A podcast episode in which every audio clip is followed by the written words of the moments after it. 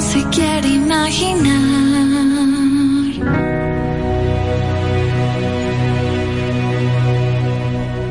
En Vida FM 105.3, La Una. El amor, la esperanza y la caridad son las virtudes que te acercan a Dios. Las encuentras en Vida 105.3.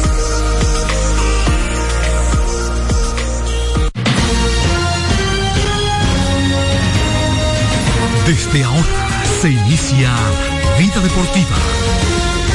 Bajo la conducción de Romeo González y Francis Soto.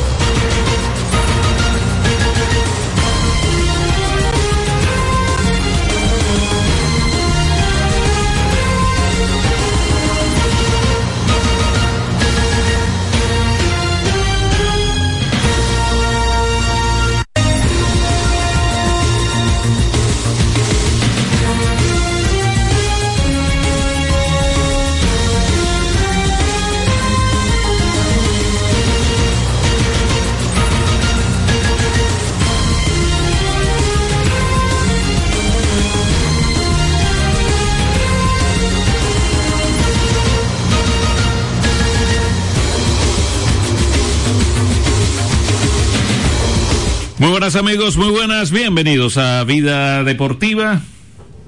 ¿Cómo que me veo como raro? Eh, hoy estamos a jueves. Eh, hay algo como que... Ya, a ver. Dale, a ver. No, como que No, me aquí se oye bien. Chequéate allá. Me siento como doble. ¿Mm? Me siento como doble. Eh, pero nada, como con eco. Ok. Ah, debe ser aquí. Un 2, ahora no se oye.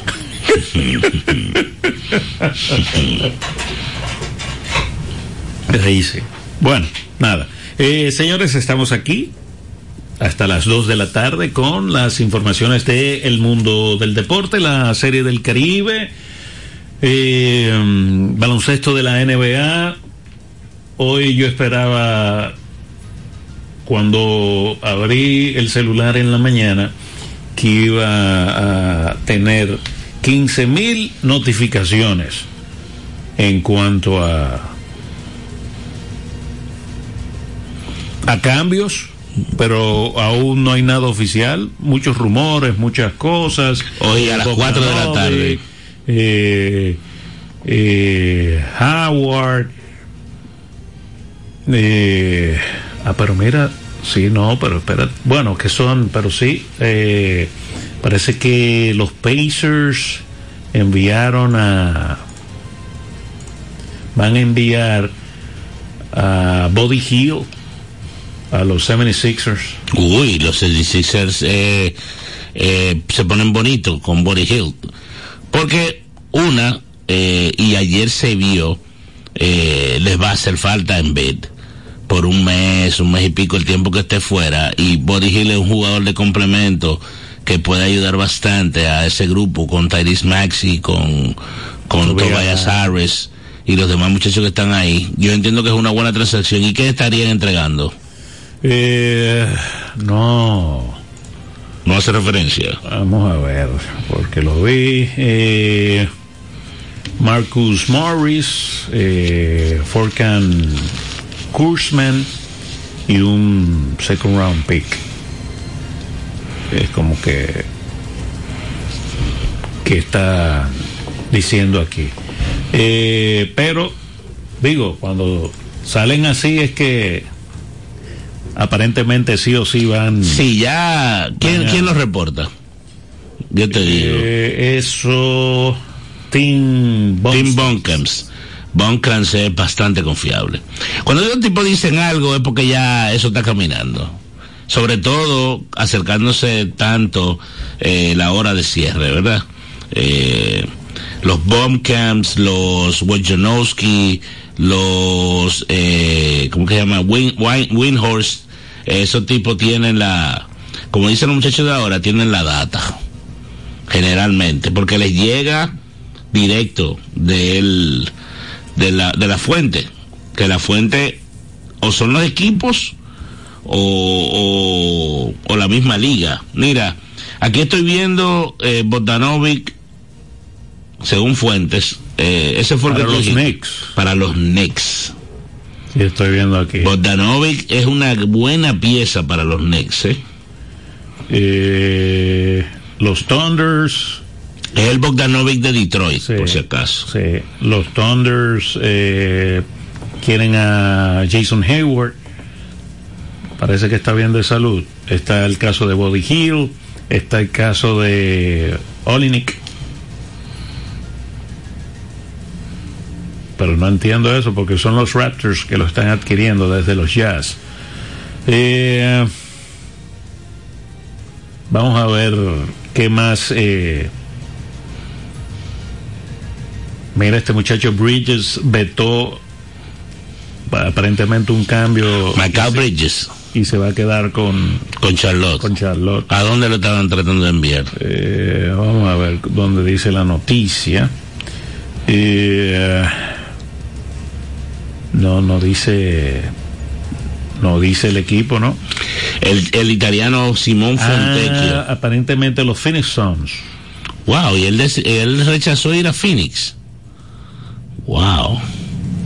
Ir a Phoenix. Romeo, ayer se hizo historia en la Serie del Caribe. Ayer se hizo historia en la serie del Caribe. Tú sabes que yo estaba en la bolera y eh, nosotros, o sea, nosotros estábamos jugando la liga y el televisor estaba en silencio porque porque no se usa el audio y el juego se acaba, uno lo, lo mira pero no está como 100% pendiente de eso y ve la reacción de los jugadores venezolanos y me di- bueno. no, alguien me preguntó, dije, pero ¿y qué fue? Ellos gana- ¿Qué es lo que pasa que ellos ganaron? Yo digo, no, ellos clasificaron a la semifinal primero. Pero luego ponen el dato de que ese muchacho padrón estaba lanzando o lanzó no hitter. Bueno, y llevó el juego perfecto al octavo inning. octavo. Eh, consiguió el primer juego no hit no runs en Serie del Caribe desde el año 1952 El primero de esta segunda etapa. y primero en esta segunda etapa. Hay que destacar algo. Aunque ya deberías. Esto debería ser una tercera etapa. ¿Tú crees? O por. Yo digo por el incremento de los. De los equipos. de los equipos, no. ¿Mm? Lo que pasa es, ellos siempre hablan de primera etapa, segunda etapa, porque, porque hubo una pausa significativa en el 70. Cuando, y cambió todo Sí. a partir de ahí, que ahí fue que entró la República Dominicana, eh, Cuba no podía participar por el tema político, entonces nosotros prácticamente, sin el prácticamente, nosotros entramos por Cuba, bueno, también salió Panamá, Que entró eh, eh, Venezuela, fue que entró. No, Venezuela era parte en la primera etapa. Puerto Rico entonces entró. No, y Puerto Rico también. Yo creo que eran eran cinco equipos en esa época. Déjame ver. Eh, Bueno, el asunto fue que el muchacho hizo historia. Eh, Venezuela, pues, también con esa victoria, ¿verdad? Pues consiguió el primer puesto. Van a jugar ante Curazao eh, hoy y República Dominicana, el equipo de los Tigres del Licey que perdió ayer ante Panamá, ¿verdad? Pues eh, se van a enfrentar a Panamá y van a ser visitantes en la tarde de hoy. Ese partido está programado para las 4 y 30 de la tarde. El encuentro entre eh, el Licey y los federales es, que se llaman esos muchachos, ¿verdad? Y los federales. Federal de Chiriquí. Oye, un algo de historia, ¿verdad? Para la gente. Eh, el proyecto de crear la serie de los mejores equipos del Caribe tenía un antecedente en el año 1946. En Caracas jugaron lo que se llamó la serie interamericana, que fue idea de un de un comerciante venezolano que se llama se llamaba Jesús Corao se enfrentaron durante un mes los sultanes de Monterrey de México, el Old Cubans de Cuba, Brooklyn Bushwicks de Estados Unidos y Cervecería de Caracas de Venezuela. Hay que destacar que esa cervecería de Caracas se convirtió luego en Leones de Caracas. Esa primera serie fue ganada por el conjunto estadounidense que ganó las otras tres audiciones, todas celebradas en Caracas. En el año 50, cuando se jugó el último de estos campeonatos, ganó el, anfitrión Cervecería de Caracas. El público respondió a la serie interamericana y Oscar Prieto y Pablo Morales, eh, venezolanos también, tuvieron la idea de, crear la serie del Caribe a finales del 1948. Prieto y Morales presentaron la idea en Miami en una, en una convención de la Confederación del Béisbol del Caribe, que en ese momento estaba integrada por Cuba, Puerto Rico, Panamá y Venezuela. Entonces, los que, los que entraron para sustituir, Francis, fueron, fuimos nosotros y México. En el 49, en La Habana, se firmó el acuerdo para la Serie del Caribe, una competencia en la que participarían los cuatro equipos campeones de los equipos de los países miembros de la Confederación. Estas cuatro novenas se enfrentarían en dos vueltas en seis días, con dos juegos diarios durante el mes de febrero. Durante el 49 y el 50 se realizaron las dos series la serie interamericana y la serie del Caribe.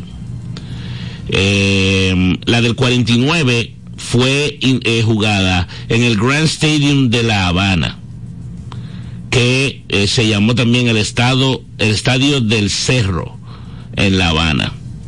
Y se jugó por segunda vez en el Sixto Escobar en San Juan de Puerto Rico. La primera etapa de esta serie se prolongó hasta el año 1960 de esas 12 ediciones, Cuba ganó 7, Puerto Rico ganó 4, Panamá ganó una y Venezuela no ganó ninguna. El tema de la segunda etapa viene por el tema político de Cuba con Fidel Castro, eh, obligando que eh, el evento no se, no se llevara a cabo durante una década. En el 70, las ligas de Venezuela, Puerto Rico y la República Dominicana deciden reanudar el evento con partidos interligas. Esto fue un fracaso, porque la participación era desigual. En el 71 se confirmó la entrada de la Liga Mexicana del Pacífico representando a México. Ya de ahí para acá es la historia, ¿verdad?, de la segunda etapa, desde el año 1970 hasta hoy día, el año 2024. Ha tenido bajas en ese proceso, por diferentes un año razones. Que no se celebró en los 90. Hubo un año que no se celebró, estuvieron las series, eh, las dos, los dos intentos de Miami.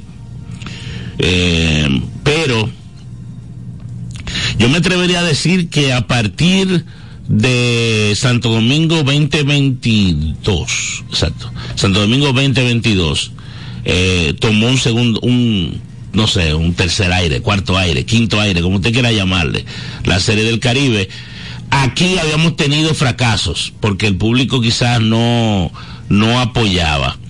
Eh, gracias a Dios en esa edición eh, hubo buen apoyo del público, eh, hubo buen apoyo comercial. Estos muchachos, Virgilio Rojo y, Rafael Almanzar con Asio Media, fueron que montaron esa, esa edición. Venezuela el año pasado fue todo un éxito y Miami sin duda ha sido un éxito ahora. Entonces, yo me atrevería a decir que la Serie del Caribe podría estar viviendo su mejor momento económico, ahora mismo. Y en términos de eh, proyección y de y de exposición. Eh, ayudado. Porque si tú te das cuenta de una cosa, eh, o sea, nosotros que nos quejamos de de la España boba, vamos a decirlo así. Sí. Pero si las cosas se trabajan bien mercadológicamente, ¿verdad? Va a tener éxito. Por lo menos en este país. Porque, vamos a decir, es el único béisbol, un país amante del béisbol, ¿verdad? Es el único béisbol que está ahora mismo. Celebrándose. Claro. Bueno, señores, eh, hoy en la mañana en el Sports Center en inglés resaltaron el, el no-hitter del lanzador venezolano Padrón. Pero oye lo que dice, yo había hasta me dio risa, porque uno vive en un mundo y los gringos viven en otro mundo. En otro mundo, eh. El, uno de los dos eh, hosts de, de, de, De Sports de Center. Sports Center dice en un momento, en la top place, ellos metieron la jugada de, de Johan Camargo, el batazo por el medio del terreno de Sergio Alcántara, que él se tira de cabeza y del suelo tira. Y dice el, el, el host de Sports Center, wow, en febrero, con ese brazo, que sé yo qué, ta, ta, ta. O sea, él está pensando que esos tipos tienen tres días. Sí, ¿tú entiendes? O sea, en, en esa idea, porque para ellos, ellos quizás saben que se juega pelota en el Caribe, pero ellos no están como en esa, en ese way. Y hay algo también que yo estaba escuchando, eh, a veces queremos denostar a los equipos contrarios. Pero yo estaba escuchando el line de, de Panamá, el, el line de Federales. Y son la tipos que han jugado Grandes Ligas todos. No, y que Y están y- jugando. y son refuerzos en esta liga. Y han sido refuerzos en esta liga. O son, porque Camargo estuvo aquí. Sí, Betancourt. Cristian Betancourt recientemente también. O sea, eh, a veces, a veces viene el tema de que nosotros entendemos que somos superiores, pero es una superioridad hasta cierto punto hasta irreal, Yeah. porque, porque son jugadores similares. Eh, son jugadores similares que estamos enfrentando. Eh, déjame ver, aquí está. El Aino de, de, de, Panamá, de, de los federales. Joshua Wright, que es el segunda base, que hizo una gran jugada también. Allen Córdoba. Ese está jugando en el left field. Iván Herrera como designado. Cristian Betancourt, catcher de Grandes Ligas, cuarto bate. Rubén Tejada, shortstop quinto. Jugador por años de los Mets de Nueva York, Grandes Ligas. Johan Camargo, sexto en tercera. Jan Arnaez, séptimo en primera. Johnny Santos, octavo en el jardín central. Y Ricardo Céspedes, noveno en el jardín derecho. Harold Araúz es el lanzador. Araúz ha sido un lanzador bien estable en el béisbol de- del Caribe recientemente. Es el hombre que va a lanzar hoy por el equipo de federales contra Cameron Gunn.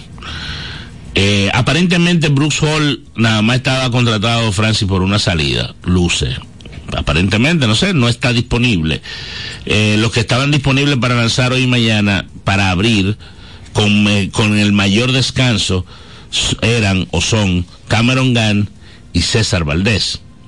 Entonces ahí viene la pregunta, porque nosotros sabemos mucho, que por qué se está guardando a César Valdés para mañana. Hasta cierto punto se está guardando, porque él lanzó el sábado y él lanzó con cuatro días de descanso. Eh, si él lanzara hoy, partido de semifinal, estaría lanzando con cuatro días de descanso. Yo espero que no pierda el Licey, porque esa va a ser eventualmente, que no pierda el Licey y que le entren a Cameron Gunn, porque esa eventualmente va a ser la primera pregunta, ¿por qué tú guardaste pitcher? guardaste pitcher. Ok. Pero él dirá, oye, perdamos o si perdemos hoy, como quiera mañana tenemos que jugar por un tercer Hay que puesto. jugar, sí. Hay que jugar por un tercer puesto. Sí. Entonces, lo dejo para el tercer. De que hay juego, hay juego. Sí, sí, hay juego. Eh, con cinco días, que él lanzó para- muy... para él- darle- No, y hay que decir algo. Si uno busca las, la frecuencia de, de lanzar Es más o menos cinco días que él siempre usaba de descanso. a, a César Valdés. César Valdés tiraba un juego a la semana. No más de ahí. Un juego a la semana, un juego cada cinco, cada cinco o seis días, con una rotación larguísima que tenía el Licey. Pero yo voy a reconfirmar eso ahora. Eh, escuchamos al, al hombre del no hit. Vamos a escucharlo, sí. Vamos a escucharlo. el lanzador de los tiburones de la Guaira, Mr. Padrón. ¿eh? Eh, ese, ese apellido está de moda en estos días, Romeo González. Padrón. ¿Eh? Ah, el padrón. Padrón. Qué barbaridad. No está de moda. Eh, y no debería. Porque eso no debería de ser tanto tema. De verdad que eso no debería ser tanto tema. Nosotros vamos a ser más felices cuando sea un país menos político, la República Dominicana. Pero esa quizás no la veamos nosotros.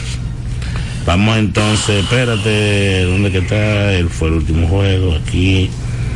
Eh, no la abra todavía, pero...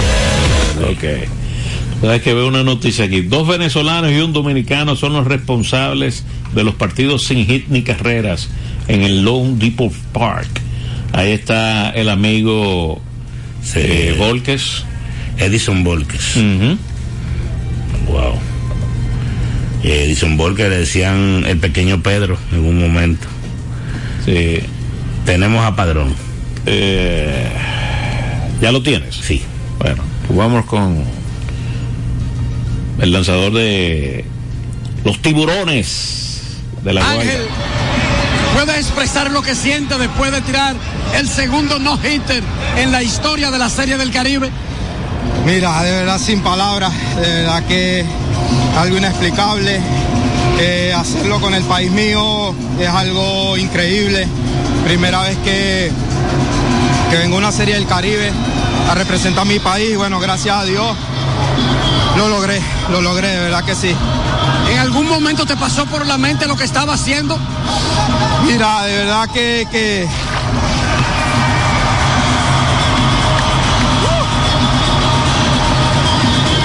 Mira, no, bueno, creo que no me mentalicé en eso. Y bueno, nada, quise tirar la bola por ahí con, con, Arcia, que me ayudó bastante, ¿verdad? Agradecido con él también. Esto es parte de él también. Y bueno, nada, gracias a Dios hicieron las cosas. 76 lanzamientos luego de 8 entradas. Estaba decidido que sin importar el conteo iba a ir tras la hazaña. Sí, sí, sí. ah, pasara lo que pasara, yo iba a seguir. Si no me daban hit, me dijeron que yo iba a seguir. Bueno, gracias a Dios se logró. Venezuela avanza en primer lugar a semifinales y enfrentará a Curazao buscando un pase al juego por el campeonato. Bueno, sí, nada, seguir enfocado, seguir con la misma química, seguir jugando la pelota que venimos jugando, que yo creo que, que se va a lograr el campeonato, que es lo que se quiere. Abrazo, Enrique, gracias. Bueno, ahí pudimos escuchar, ¿verdad? A el lanzador Ángel Padrón, el cual pues logra su segundo no hitter en la historia. 21 de febrero del año 1952, Thomas Fine fue el lanzador que, que lanzó el se- primer no-hitter. Se jugaba tan tarde allá. 21 de febrero. Es que tú te pones a Digo, pensar. antes eh, era mediados más o menos. de- Eh, eso ha ido bajando, ha ido bajando porque cada cada vez más los campos de entrenamiento de, de Los de Grandes abrían Ligas hoy o- en estos o días. Lo que pasa es que recuerda que ellos van para ellos van para Seúl. Ellos y los padres de San Diego, ellos arrancan antes que todo el mundo, esos dos equipos. Buenas. Buenas tardes, Romeo y Francis, Elvin López de aquí de La Victoria. Elvin. Estoy muy contento con el manilleo que está haciendo el manager del Licey de República Dominicana. ¿Muy contento o muy descontento? Muy descontento. muy Descontento. Ok, ¿por qué? No está jugando como jugó aquí con las estrellas. Ok. Con las estrellas. Dos bases robadas. Sin embargo, aquí solamente Bonifacio robó como cinco o seis bases la base. Ok. Davo el Lugo Dají, Ujú. viene Tito Ley. ¿Cómo ponen a Junior a bate- a batear largo? Hay que tocar ese hombre para poner la segunda. Y mira lo que hace ahora, guardando a César Valdés. ¿Cuál es el, el juego más importante? ¿El de mañana o el de hoy? El de El hoy. más importante es el de hoy. Entonces tú tienes que tirar tu, tu mejor pitcher. Y además, el juego de ayer él lo perdió porque él quiso. Porque este muchacho que es de las estrellas, el cubano, ¿cómo se llama? Jorge, Martínez. Jorge Martínez estaba tirando un juegazo. Había que darle el seto de un bateador a ver cómo iba en el seto y si se podía sacar. ¿Qué hizo Venezuela ayer? Dejó su telar y tiró unos hitos. Entonces él no tiene confianza en, los- en los pitchers. Así no le vamos a ganar a Panamá. Porque Panamá es un equipo bateador de recta. Ok. Vamos a ver qué pasa. Gracias. Gracias, gracias, Elvin.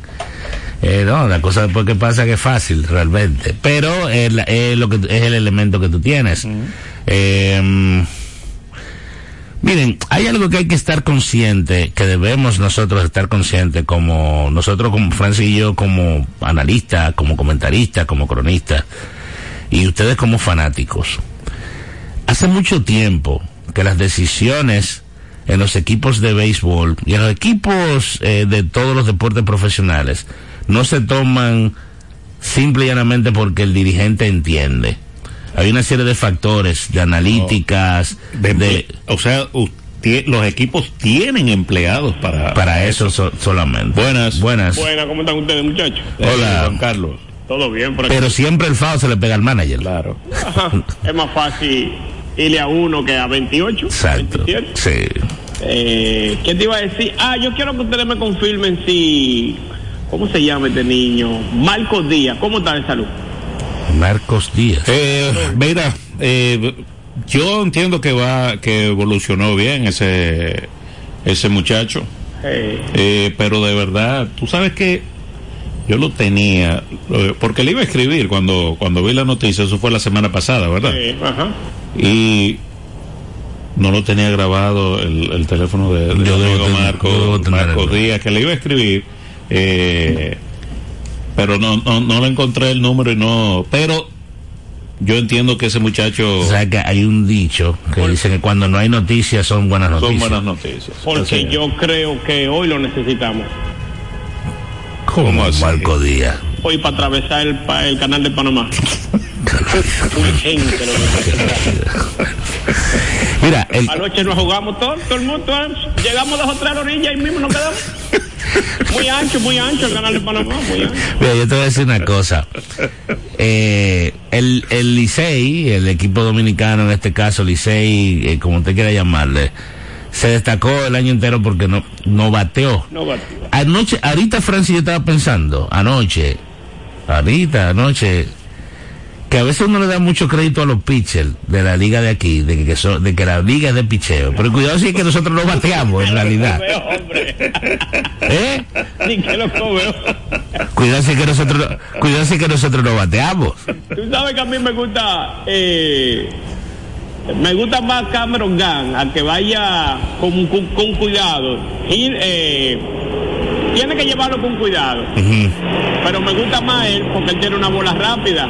Sí. Tú sabes que eso, el equipito del equipo de Panamá, por lo que yo he visto de Curazao, se le sientan a esos lanzamientos. Rompiente. Sí. Son veteranos. Es como Cano. Cano lo que está es echando una. Acechando una. Que se le equivoquen con un picheo. Y es cuando se equivocan, la él mata. Eso es lo que está haciendo, ¿eh? Eso es lo que yo creo. Yo creo que si viene César Valdés, otra cosa, ¿y por qué que él se quita en los juegos buenos? ¿Quién? Eh, César.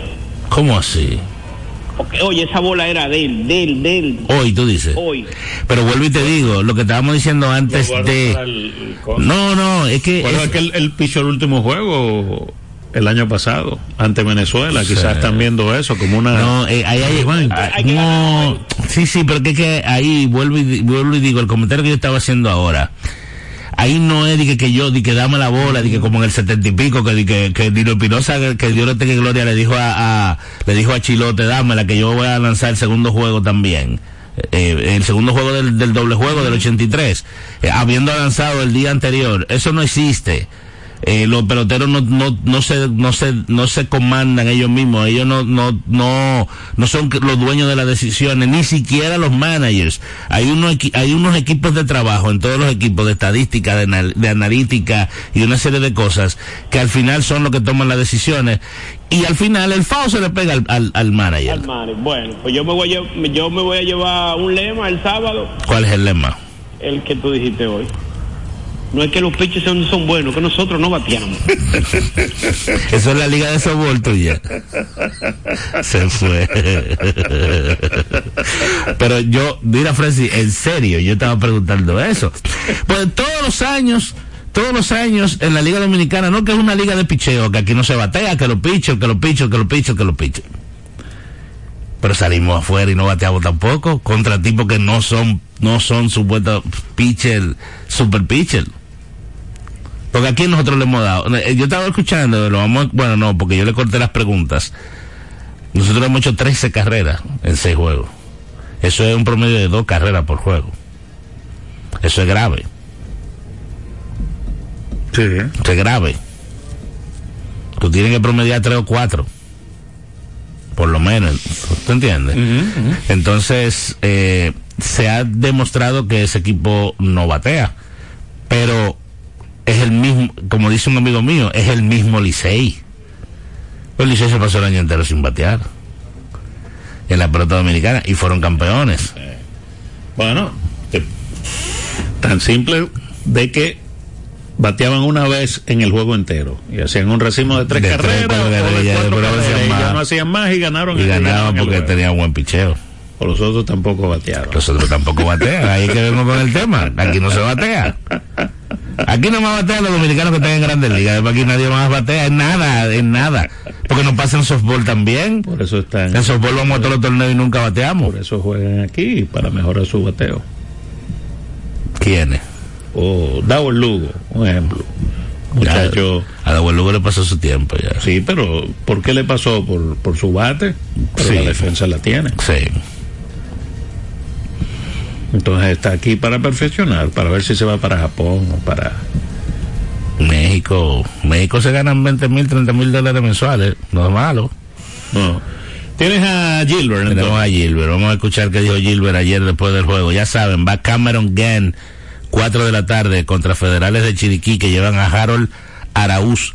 A segunda hora, 9 de la noche, eh, los Curazao Suns enfrentan a los tiburones de la Guaira de Venezuela. Vamos con Gilbert Gómez. No, mira, realmente eh, nosotros vinimos con una encomienda y la encomienda es salir de aquí como campeones de la Serie del Caribe, repetir como campeones, llevar el trofeo para Dominicana. Eh, no hemos jugado consistentemente nuestro mejor béisbol y eso no es, eh, no es secreto, eh, eso está ahí, pero nosotros hemos hecho lo necesario para ponernos en esta posición y contamos con, tú sabes, tenemos todo lo que necesitamos en ese crujado para ganar los dos partidos restantes y pues el mensaje a la fanaticada es que estamos donde queremos estar, a lo mejor no hemos llegado eh, de la forma que muchos pensaron que nosotros íbamos a llegar, pero lo más importante es que al final no importa cómo tú llegaras, es dos partidos y los cuatro equipos que están en la, en la clasificación están en, en el mismo barco. Ok, Con relación a la segunda pregunta, la voy a responderle primero. Eh, nos sentamos esta noche y decidimos ese lanzador eh, un poquito más adelante. Eh, sí tenemos varias opciones, pero todavía no hemos decidido nada concreto. Y con relación a la ofensiva, nosotros sabemos que tenemos más talento ofensivo del que hemos demostrado. Eh, pero lo pasado realmente solamente se puede aprender de él. Eh, yo entiendo que todos los equipos desearían estar en la posición que estamos nosotros, que es la semifinal, sin importar que tú hayas hecho 20, 25, 30, 13. Eh, al final es ganar un partido, hacer una marca al contrario, y esa es nuestra idea, anotar una marca al contrario cuando se haga la 27 y pues tenemos el talento para hacer eso. No, no hay molestia. Eh, como te dije, tenemos opciones, vamos a debatir, eh, nos vamos a sentar como grupo y luego de eso, pues, pues obviamente vamos a decidir quién sería el abridor para el partido, sabiendo que César, sabiendo que Gan están disponibles, están eh, totalmente descansados, pero nosotros pues anunciaremos eso un poquito más tarde. Eh, y sí, como tú mencionas, eh, es la misma historia. Esperemos que se repita la misma historia y sigamos siendo campeones eh, y repitamos como campeones como lo fuimos la temporada regular, pero definitivamente la ofensiva, eh, aunque tenemos el talento, ellos mismos saben los muchachos que ellos pueden dar más de ahí, eh, pero al final es una marca al contrario y eso es lo que vamos a salir a hacer mañana. Yo, creo que el nombre de Licey pesa, pero el nombre dominicana pesa, pesa aún más. Yo creo que no hay ningún equipo que quisiera enfrentarse con, con Dominicana en un partido de vida o muerte por, pues obviamente, lo que nosotros representamos como béisbol, sin importar de la manera que nosotros hayamos venido jugando. Eh, al final, como he dicho anteriormente, es, es un partido, el que juegue mejor va a ganar, eh, pero yo estoy, yo estoy 100% seguro de que no muchos equipos, para no decir ninguno, quisiera enfrentarse con nosotros, sin importar de la forma que nosotros hemos venido jugando, bateando, pichando. Eh, Dominicana siempre tiene esa mística de que y el Licey, por, por consiguiente, tiene la mística de que cuando le- la espalda está contra la pared, eh, saben cómo reaccionar. Sea con quien sea, eh, yo entiendo que el plan es eh, siempre manufacturar carrera. Eh, realmente el abridor que va a salir ahí no, no entiendo que va a cambiar dependiendo del rival, sino de quién de los dos está eh, pues más listo para lanzar. Pero el plan es el mismo, el plan es obviamente actuar, poder golpear temprano, que ha sido prácticamente la mezcla ganadora de nosotros durante no solamente el torneo en, en Dominicana, sino aquí en la Serie del Caribe, y pues confiar en ese bullpen que tenemos y lograr tener la victoria para, tú entiendes, para avanzar a la final de una forma u otra. Yo entiendo que hay, hay varias, hay varias rutas a las cuales tú te puedes ir, eh, la preparación sigue siendo la primera, eh, la rutina, eh, realmente evaluar lo que estamos haciendo como, como preparación